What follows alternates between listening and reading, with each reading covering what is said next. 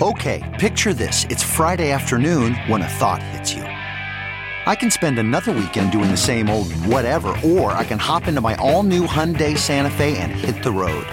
With available HTRAC, all wheel drive, and three row seating, my whole family can head deep into the wild. Conquer the weekend in the all new Hyundai Santa Fe.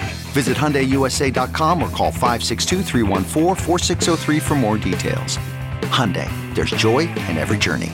Yo, what's up? It's a Big Party here. Hey, thank you for tuning in. We appreciate it. If it wasn't for you, all of you out there, we wouldn't be around, and uh, we really do appreciate that. We're going to be off the air for the next couple of days where we turn on Mondays, so that's when the podcasts are going to pick back up.